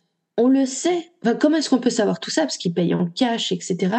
On le sait parce que la personne qui lui a vendu le ticket au guichet se rappelle de lui parce qu'elle lui a dit, mais tu sais que pour 50 centimes de plus, tu as l'aller-retour. Et qu'il a Ah dit, ouais. non, non, non, je veux que l'aller simple. Oh, ouais, ok. Alors bon, je sais pas d'où ils ont vu un aller-retour à juste 50 centimes de plus. Je pense que c'est une offre pour inciter les gens, j'en sais Oui. rien. Mais il a, il a insisté que non, non, même pour 50 centimes de plus, j'en veux pas, je veux que l'aller simple. À 9h30, il prend le train, seul donc, hein, toujours. Il y a une dame qui était assise à côté de lui, qui le décrit comme étant calme, et d'ailleurs, il jouait sur sa PSP, donc il a, ils ont pas parlé du tout. Pardon, je suis décousue, mais parce que à nouveau, j'ai envie de tout vous dire en même temps, et en Oui, même temps, il y a des choses en je parallèle, je sais pas trop. Je vais faire plus simple. Andrew arrive à la gare de King's Cross à 11h20 du matin. On le voit sur les caméras de surveillance quittant la gare à 11h25. Ok. Et c'est la dernière fois qu'il sera vu. C'est fou parce que Londres, il y a quand même énormément de caméras de surveillance et puis Ouais, de... mais vous allez comprendre. Oh merde. Euh, vous allez comprendre. Alors, je le rappelle, c'était un jour d'école. Mhm. L'école, euh, ne voyant pas arriver euh, Andrew, s'inquiète. Surtout que, à nouveau, c'est en général, tu sais, c'est un peu un cliché, mais euh, les enfants dans ce genre d'école euh, euh, privée, d'autant plus dans un programme destiné aux enfants surdoués, Andrew, qui n'a jamais manqué un jour d'école de Ouais. toute sa jeunesse, enfin, de toute sa jeune vie, bah forcément, ça pose question. Et euh, l'école tente de joindre les parents de Andrew et laisse un message. Il apparaît plus tard que ils se sont trompés de numéro. Ils ont appelé les, le- ils ont laissé un message sur la boîte vocale des parents. En fait, le numéro au-dessus de celui des parents de Andrew. Oh merde. Enfin, sur la liste des numéros. Donc en plus, de ils l'ont pas su tout de suite, quoi. Non. Alors, ce qui est terrible, c'est que le soir, Andrew est donc à Londres à 11h25. Il a disparu. Mhm. Mais ce soir-là, sa famille, les parents rentrent du boulot, sa sœur rentre de cours. Et puis c'est une famille un peu à la cool. Ils ont l'habitude que chacun fait un peu sa vie jusqu'au repas. Ouais. Euh, et en fait, personne se pose la question de où est Andrew. Ils se disent ah bah il doit être en train de jouer aux jeux vidéo parce qu'ils ont un genre de salle télé qui est installée. Ou alors il doit être en train de faire ses devoirs. Euh, je sais pas à quelle heure les parents rentrent du boulot, mais en tout cas ils sont pas stressés. C'est vraiment c'est un jour habituel, la routine habituelle quoi. Ouais, ouais, ouais. Et puis, sauf que au, au bout d'un moment, enfin, au moment de passer à table, bon, bah, on va le chercher quand même, il est où? Et puis, en fait, ils se Ouais. rendent compte qu'il est pas dans la maison. Et ils se disent, bon, on panique pas, peut-être que exceptionnellement, il est passé chez un ami ou un voisin et qu'il en a, il a oublié le, de regarder l'heure, tu vois. Les, les parents d'Andrew appellent les amis dont ils connaissent les noms, qui leur disent évidemment que, bah non, on- Andrew n'est pas avec moi, et d'ailleurs, il est pas venu à l'école aujourd'hui. Ouh. Voilà, panique totale. Panique totale. À 7 heures du soir, donc, euh, les parents appellent la police. Sa, sa sœur dira d'ailleurs que euh, ça a vraiment été. Elle dit faut, faut vous nous imaginer, c'est d'un coup le, tel, tel est- l'impression de tel estomac qui tombe au fond de ton ventre, la boule Ouais. à la gorge du quoi? Il a même pas été à l'école? Ouais. Parce qu'à ce moment-là, ils se disaient il a eu un problème en rentrant de l'école. Mais non, Ouais. en fait, ils apprennent qu'il est, il est pas allé à l'école du tout. Ouais, mais c'est- terrible quand en fait tu vois le temps, ça, comment dire, s'allonger. Parce que il y a une chose, c'est il a eu un problème il y a une heure, tu Ouais. vois. Mais tout à coup, Et là, en ah fait, ça fait 12 heures qu'en fait, fait ils 12 savent heures. pas. Voilà. Et ça c'est Donc, terrible. Panique totale. La, la police réagit tout de suite et se met à chercher le, bah, leur, leur petit village, leur ville, en fait. Sa sœur Charlotte et leur père euh, font, du coup, le trajet de la maison jusqu'à l'école, euh, cherchent dans les fourrés, cherchent dans les bas-côtés de la route, parce qu'ils se disent, et il a dé- ça lui est déjà arrivé des jours où il avait besoin de penser, de faire le trajet à pied. Ouais, Euh, en ouais. tout cas aussi pour revenir de l'école. Alors, c'est une heure de trajet, donc faut avoir envie, mais ça lui est déjà arrivé. C'est pas non plus quelque chose qui lui arrivait toutes les semaines, mais c'est déjà arrivé. Moins de trois heures après avoir réalisé qu'il était, qu'il avait disparu, sa mère avait, euh, comment on dit, imprimé une tonne de des photos de lui avec un texte Mhm. qu'ils ont commencé à distribuer dans la rue. La famille et les amis se sont mis à chercher. Le problème, c'est qu'au bout d'un moment, la nuit a fini par tomber. Mais la police a continué à fouiller, sauf que bah, ils savent pas qu'il est parti à Londres.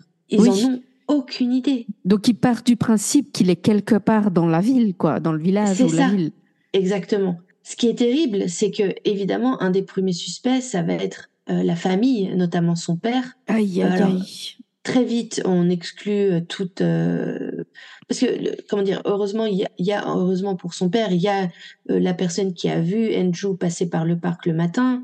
Le père Mhm. est parti au boulot, n'est pas arrivé en retard, il est parti en même temps que sa femme. Enfin, tu vois, Ouais, ouais, ouais. mais il a quand même été un peu inquiété euh, au début, tu vois.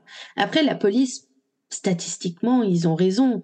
C'est souvent, euh, C'est- la majorité du temps, malheureusement, c'est la famille, quoi. Oui, c'est dur pour les gens à qui ça arrive et puis ils sont en réalité pas du coupables du tout parce qu'ils se disent mais c'est quoi ce bordel? Il faut comprendre quand même que c'est ça, ce que tu dis, c'est que la plupart du temps c'est quelqu'un de la famille ou quelqu'un de proche qui est responsable. Donc ils sont un peu obligés de se tromper entre guillemets. Tu vois, c'est ouais, c'est dommage mais c'est comme ça. Alors, trois jours après sa disparition, c'est là qu'ils ont eu l'idée d'aller à la gare et de poser la question et qui sont heureusement tombés sur l'employé qui se rappelait de Andrew, euh, à nouveau du fait qu'il avait refusé, tu sais, un, un Ouais. ticket de retour aussi pour 50 euh, centimes. Alors au début, ses parents essayent de se rassurer en se disant c'est pas trop étrange, euh, il a plein de gens qu'il connaît à Londres, il sait où ils habitent, c'est on y va régulièrement. C'est- Peut-être qu'il s'est dit qu'il allait rester chez une de ces personnes. Après, sincèrement, j'espère que ces personnes les auraient appelés euh, le soir en Oui, disant By j'allais dire exactement la même chose. oui, mais tu sais, je, je pense ton gamin a disparu. Tu, tu te raccroches à quoi tout ce qui peut permettre de, tu vois. Donc, à ce, à ce euh, stade, ils n'ont pas encore vu qu'il y avait de l'argent qui a été pris de son compte en banque. Si, ils l'ont vu tout de suite. Ils ont, ils ont, enfin, je pense pas tout de suite, pas le jour même, mais je pense que dès le, le, le lendemain où ils ont continué les Mm. recherches, je pense que c'est quelque chose qu'ils ont vu. Ils ont, et puis surtout, ben, on, on leur a dit, est-ce qu'il y a quelque chose qui manque? Tu vois, donc Ouais. c'est là qu'ils ont vu que il manquait euh, son, son porte-monnaie, euh, qu'il manquait sa PSP, dont, je tiens à dire, il n'a pas pris le chargeur de sa PSP. Oh, Il est parti avec juste la PSP. ce qui pour un Euh. gamin est assez particulier, hein, parce que alors putain s'ils pensent à leur chargeur. Ayant deux gamins qui ont une Switch, euh, téléphone Ouais, euh, portable et Ça, tout, ils oublient pas. ils oublient pas le chargeur, hein, ça c'est sûr. la police de Londres est prévenue et ils vont faire des recherches dans euh, certains quartiers où la famille de Andrew vit. Parce qu'ils se disent, il a sûrement essayé d'aller là. En tout cas, c'est ce qu'ils Mhm. espèrent. Il y a aussi énormément de flyers euh, et de posters qui sont distribués dans Londres euh, dans l'espoir que quelqu'un le reconnaisse et euh, les appelle. La famille d'ailleurs se déplace évidemment à Londres. Alors, la police des transports a pas été d'une grande aide. Parce qu'en ah fait, la, la police du village, ou en tout cas de la région de Andrew, les a contactés en disant est-ce que vous pouvez regarder? On sait qu'il a pris le train. Maintenant, est-ce que vous pouvez regarder euh, vos enregistrements de, de caméras de surveillance pour essayer de le trouver dans la foule, voir s'il était avec quelqu'un, par où il est parti? Est-ce que le moindre indice, quoi? Faites Ouais, ouais, ouais. Trois semaines plus tard, trois semaines, donc déjà ils ont mis trois jours avant de sa- comprendre qu'il était parti en train. ouais, ouais. Et trois semaines plus tard, le, comment dire, le- la police euh, des transports leur di- dit Oh, on n'arrive pas à le voir. Oh, Il a fallu, il a fallu qu'un agent de la police euh, régionale aille euh, dans en les locaux de euh, la police des transports, regarde lui les trucs et dise bah il est là. Enfin, vous êtes débile ou quoi? Il est là. Ouais, ils ont même pas regardé en fait. Ben, en fait, en plus, surtout que tu, tu trouves des. Alors, euh, moi, j'ai pas trouvé la vidéo, mais tu trouves des, comment dire, tu sais, des, des captures d'écran prises de Oui. la vidéo, et l'image est, alors pas nette comme on aimerait qu'elle le Bien soit, sûr. mais je veux dire, tu le reconnais vraiment. Tu vois, faut, faut pas déconner, c'est pas, euh, c'est pas certaines caméras de surveillance où vraiment tu te demandes c'est un homme, une femme. il- Ouais, c'est moi, c'est ma mère, euh, c'est. oui, oui, à ce stade, ça peut être n'importe qui. Ce serait la reine, tu dis ok, tu vois. Oui, oui, bien sûr. C'est cette dernière image, en fait, cette capture d'écran de cette vidéo, c'est cette dernière image qui reste et qui sera le plus diffusée ensuite dans Londres. Donc on le voit avec... Euh, il a pas l'air inquiet, du peu qu'on voit, il a pas l'air inquiet, il marche de manière euh, décidée mais pas agressive, tu vois, je sais pas comment dire, juste, il est normal, il sort du train et il va sortir de la gare. Il a son, son petit t-shirt noir euh, Slipknot, banal en fait. Tu vois, exactement banal. Le truc, malheureusement, c'est que on est déjà à ce moment-là trois semaines plus tard et que la plupart des caméras de surveillance du coin ont effacé leurs enregistrements. Oh, mais non. Donc on ne peut pas malheureusement le suivre de caméra en caméra. Et en termes techniques, il n'y a pas moyen de récupérer ce... Que je sache, non. Alors l'enquête ne s'arrête pas là, vous vous en doutez bien quand même. Une fois qu'ils savent qu'il s'est déplacé à Londres, la première idée de la police, c'est il a dû rencontrer quelqu'un sur Internet, peut-être quelqu'un de mal intentionné, qui l'a attiré à Londres, etc. Le problème, c'est que apparemment non. Andrew n'avait même pas d'adresse email, qu'on sache. Mhm. Il n'avait même pas fait de compte en ligne pour sa Xbox ou sa PSP. Il jouait que en réseau interne. Ouais. Euh, la police a, même pris le parce que je, crois que le seul ordinateur chez eux c'était celui de sa sœur. Elle avait un laptop et ils l'ont fouillé de fond en comble. Ils n'ont trouvé aucune trace que euh, parce que ça arrivait à l'occasion. La grande sœur elle acceptait de le prêter à, à Andrew quand il le demandait, mais ils ont trouvé aucune trace qu'il ait fait quoi que ce soit de suspicieux. Mhm. Ils ont même la police a même été euh, jusqu'à perquisitionner tous les ordinateurs de son école et de la bibliothèque dans laquelle il aimait aller, et ils n'ont trouvé aucune activité liée à Andrew. Pour le coup, je trouve que la police a quand même mis. Euh, ouais, j'allais dire. Hein. Ouais, ouais, ouais, c'est quand même pas mal. ils ont tenté aussi de. Ils ont envoyé le numéro de série de sa PSP à Sony, qui a euh, évidemment offert son aide euh, pour, euh, pour l'enquête, et mhm. qui ont confirmé que eux, de ce qu'ils voient, il n'y a jamais eu trace d'un compte en ligne établi euh, ou d'une communication établie depuis la PSP. Parce qu'en fait, à l'époque, Sony avait, en fait, la PSP avait un système d'authentification qui permettait à Sony, depuis leur euh, bureau, de voir si une PSP avait été connectée à Internet ou pas. Ok. Et on précise d'ailleurs que, j'ai oublié de préciser que l'ordinateur de sa sœur, donc le seul ordinateur de la maison, qui était un laptop, elle l'avait que depuis huit semaines pour ses études. Ouais, ouais. Donc, et sa sœur a dit, mais en plus, il me l'a demandé genre euh, une fois, deux fois, euh, c'est pas comme s'il l'avait utilisé euh, cinq heures de temps ou tous les jours. Il s'en fichait des, des réseaux sociaux, pour le peu qu'il y avait à l'époque en tout cas, puis c'était pas le genre à aller sur Tumblr ou n'importe très vite finalement cette euh, comment dire cette euh, piste est tombée à l'eau. Elle a été bien explorée, mais c'est tombé à l'eau. Et c'est vrai que ça aurait pu parce qu'il y a tellement de jeunes euh, naïfs dans les années 2000 où vraiment ça a explosé les forums, les réseaux sociaux, etc. qui ont été alpagués par des putains de prédateurs. Ouais. ouais. Donc ça aurait pu être une bonne raison. Une autre théorie qui très vite a été euh, comment dire explorée, ils se sont dit est-ce que il avait envie d'aller à un concert et qui s'est dit je vais même pas demander à mes parents. Euh, tu sais en fait son père a dit est-ce qu'il s'est dit que c'était quelque chose pour lequel il valait mieux demander pardon que demander la permission? Ouais, je vois, ouais. Après, c'est sûr, ses parents étaient cool. Je crois pas qu'il lui aurait permis de louper une journée de cours non plus. Mm Je sais pas parce que euh, il était fan de, de, beaucoup de groupes de musique. On note d'ailleurs qu'il y a le groupe 30 Seconds to Mars qui jouait euh, ce jour-là à 16h. Il y avait un mini-event en fait. Et ensuite, il y avait... Euh, tu pouvais, je crois, les rencontrer, puis avoir un autographe ou une photo. Donc, est-ce qu'il l'a su, puis il a essayé de, de s'y rendre? Moi, ma question, c'est si ce gamin ne se tenait pas au courant sur les réseaux sociaux, comment il aurait pu être au courant d'un concert? C'est ça. C'est une théorie. Alors, je peux comprendre la théorie, mais c'est un peu bizarre pour quelqu'un qui n'est absolument pas connecté. C'est ça. Et puis, euh, certains groupes à l'époque avaient un site internet parce que tu vois, c'est avant Facebook, avant les choses comme ça. À la rigueur, tu recevais une newsletter, mais tu as besoin d'une adresse email. Et de ce conseil, ouais, il n'en avait pas. Ou alors, est-ce qu'il y avait un poster quelque part? Ça, c'est ah oui, possible. Oui. Pardon, bon. c'est vrai qu'il y avait, c'est vrai que des fois il y avait des posters. Il y avait des Mais posters, mais pour un Pas pourquoi il y aurait eu un ça, poster pour ce genre d'événement dans son village euh, à tu deux sais heures de, de Londres. Tu sais jamais parce que c'est arrivé. hein. Moi, je me souviens euh, l'époque où il y avait des posters pour des concerts à Zurich euh, parce que c'était des gros trucs, genre la le seul concert en Suisse et puis c'était à Zurich. C'est possible, mais faire tout ça en sachant exactement où c'est, etc. C'est assez particulier quand même. Alors, ils se sont demandé si euh, est-ce qu'il est allé aussi euh, peut-être euh, chercher du travail parce que par exemple sa sœur avait fait ça à 14 ans, ses parents l'avaient laissé aller à Londres avec des CV en distribué pour chercher un job d'été. Ok. Sauf que là, il n'est pas question de job d'été, il est, il est en, pas en plein dans l'année scolaire, mais il a littéralement Ouais. commencé l'année scolaire une semaine plus tôt. Tu vois, pourquoi? Et puis un job juste pour, par exemple, les week-ends, ça paraît difficilement plausible, en tout cas à ce moment-là. Et puis c'est c'est genre c'est le genre de piste où tu te demanderais pourquoi il en aurait pas parlé à ses parents, tu vois.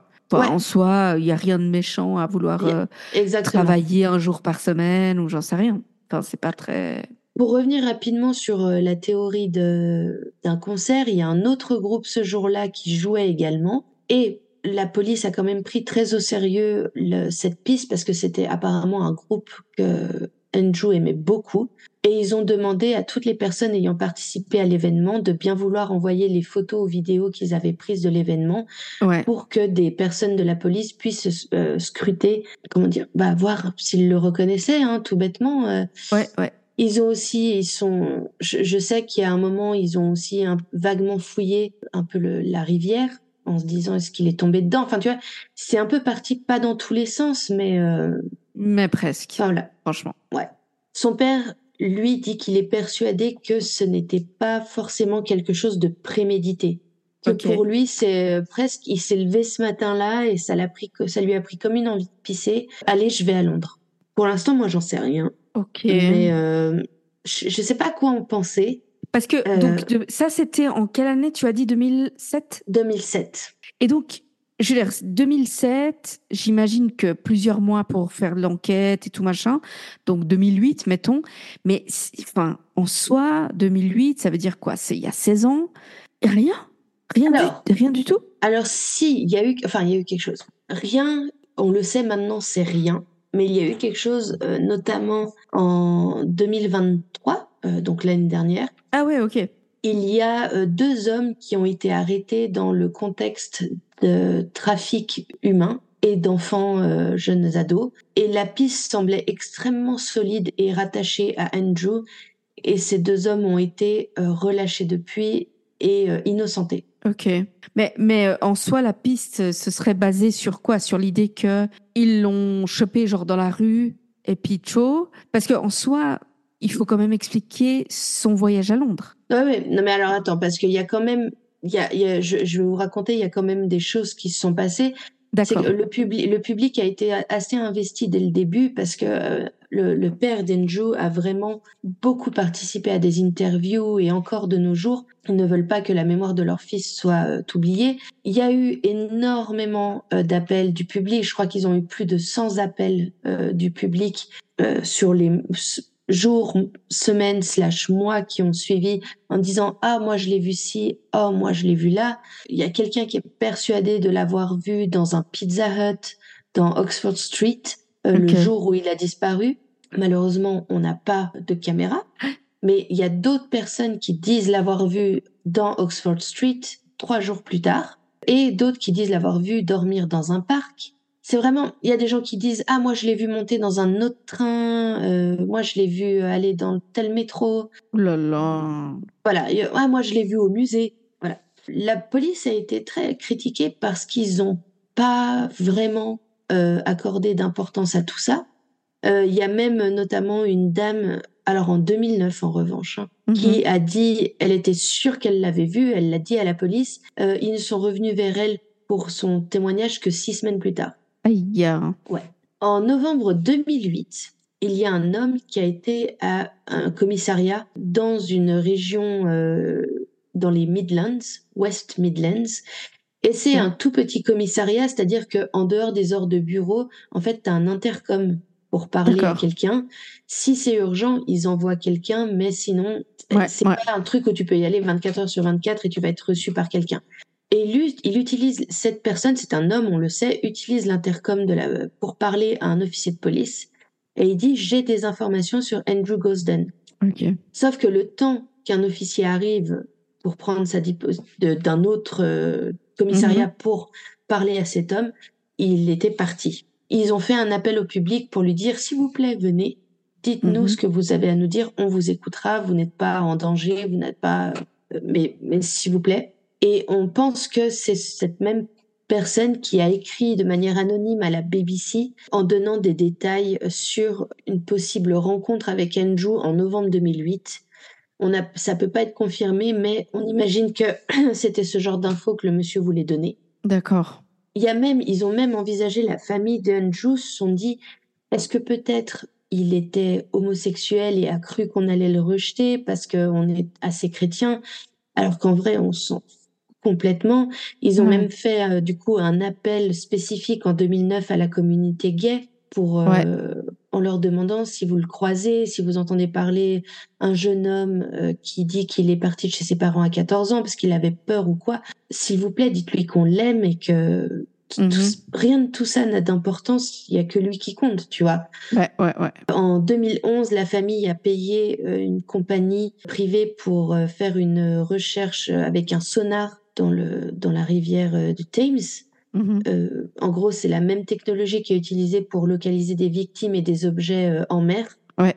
Euh, ils ont euh, pas trouvé Andrew. En revanche, ils ont trouvé un autre corps. Oui, oui, bon, ça, en même temps, le. Ouais, façon, dans un, dans, voilà, dans hein. un, dans un, comment dire, un cordeau, non, mais un, un plan d'eau, je sais pas. Oui, merci. Non, mais j'ai fait le- la mauvaise traduction. Oui, Régulièrement, sa famille publie, euh, même encore récemment, hein, euh, publie des, des portraits de lui, tu sais, où ils le vieillissent. Bien euh, sûr. Avec la technologie pour essayer de euh, cheveux longs, cheveux courts. euh, maintenant, donc, il aurait passé 25 ans. Il aurait pour lui donner- 30 ans, non à ce Même stade 30 ans, hein, c'est ce que je suis Ouais, en train de penser, ouais. Donc, ouais, c'est ça, il n'était pas bien plus jeune que moi, en fait. Et puis, tu- à chaque fois, tu vois, ça relance un peu l'affaire. Et puis, ses parents disent, Bien sûr. on ne sait jamais, même malgré toutes ces années plus tard, quelqu'un peut encore se souvenir de quelque chose, à faire un tilt, se dire quelque chose. Enfin voilà. Juste pour euh, le, la petite anecdote triste, euh, j'ai encore quelque chose à dire derrière, mais c'est juste pour noter, ses parents n'ont pas touché à sa chambre, n'ont jamais Oh. changé les serrures, évidemment, parce qu'il avait pris ses clés. Donc Ouais. on ne sait jamais. Ouais. Et ses parents ont cru, se sont dit peut-être qu'il a vraiment voulu disparaître, qu'il l'a fait parce qu'il voulait vraiment disparaître. On- il faut qu'on l'aide au cas où. Et ils ont Mhm. mis beaucoup d'argent sur son compte bancaire au cas où il Oh. décidait d'utiliser sa carte bancaire une de- dernière fois et il pourrait voir qu'il avait beaucoup de sous, Oh. si ça avait- s'il avait besoin d'aide. Tu vois, s'il avait... Bon, bref. Triste. Ouais. Et en fait, juste pour revenir sur les deux hommes dont je vous parlais qui ont été euh, arrêtés, euh, en fait, à la base, ils ont ils ont été arrêtés sur la sur euh, sur la base. Je veux dire, à la base, ils ont Mhm. été arrêtés sur la base. Pardon, j'ai essayé de pas répéter T'inquiète. Mais ils ont ils ont été arrêtés sur la base d'un appel anonyme, d'une Mhm. dénonciation anonyme, pardon plutôt. Donc suspicion de, de kidnapping et de trafic euh, d'êtres humains. Et euh, l'un des deux était aussi concerné avec par de la possession de pédopornographie. Et le truc, c'est que ils n'ont pas réellement de relation directe avec l'affaire de Andrew. C'est juste que c'était à nouveau un espoir Mhm. tu vois, ils opéraient dans ces années-là. Ils sont peut-être tombés sur Andrew, la famille y a cru, la police y a cru. Ouais. Mais effectivement, euh, en janvier 2023, le- les- euh, la police a annoncé que les hommes restaient euh, sous le coup d'une enquête, ou en tout cas de surveillance, mais qu'ils ont été relâchés finalement en septembre, sans être formellement accusés de quoi que ce soit. Et malheureusement, c'est tout ce que j'ai à dire sur l'histoire du pauvre Andrew. C'est tellement triste. Donc voilà, c'est triste, on saura probablement jamais ce qui lui est arrivé. C'est tellement triste qu'on ait eu l'idée de le chercher à Londres que bien plus tard.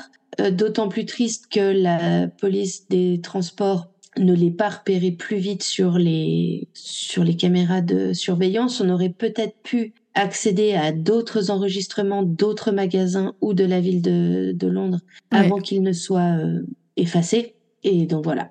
Ouais, c'est vraiment une histoire euh, bien triste. Surtout de, de, se dire qu'il est parti avec une certaine envie de partir, clairement, tu vois. Et c'est pas que on peut voir qu'il a qu'il était accompagné puis que ça peut être un kidnapping. Je veux dire, en soi, il était seul, euh, il a pris le train seul, quoi. Donc c'est c'est étrange, c'est mystérieux, mais c'est c'est vraiment très triste pour la famille en tout cas. Et c'est frustrant parce que tellement de choses qui seraient logiques, qu'il ait rencontré quelqu'un sur Internet, ou etc., etc. Euh, juste pour euh, la petite info mignonne, c'est que un des groupes qui était dont il était fan a depuis euh, même fait des comment dire d'autres concerts où ils ont euh, donné par exemple une partie des profits du concert pour à ses parents pour la recherche oh. du gamin et tout ça et euh, on font des appels régulièrement à leur public pour euh, est-ce que peut-être à une époque vous avez croisé ce gamin qui était tout seul, etc., etc. Donc voilà, les gens en tout cas sont, cool. sont investis. C'est bien, c'est toujours bien d'être solidaire. Mais en tout cas, merci beaucoup. Hyper intéressante comme histoire, je la connaissais pas du tout, donc euh, vraiment cool. Et, moi je connaissais pas la tienne, donc ouais. Eh ben, on espère que cet épisode vous a plu. Alors, je sais que pour ceux qui n'aiment pas les noms résolus, voilà, mais au moins vous étiez avisés dès le départ. Et puis, n'oubliez pas de nous suivre sur Instagram si vous y êtes ou de nous écrire sur notre compte email promenons.nous.podcast@gmail.com si vous n'avez pas Instagram et que vous voulez nous faire un petit coucou, nous raconter une histoire, nous faire des suggestions, comme vous voulez. On se retrouve la semaine prochaine?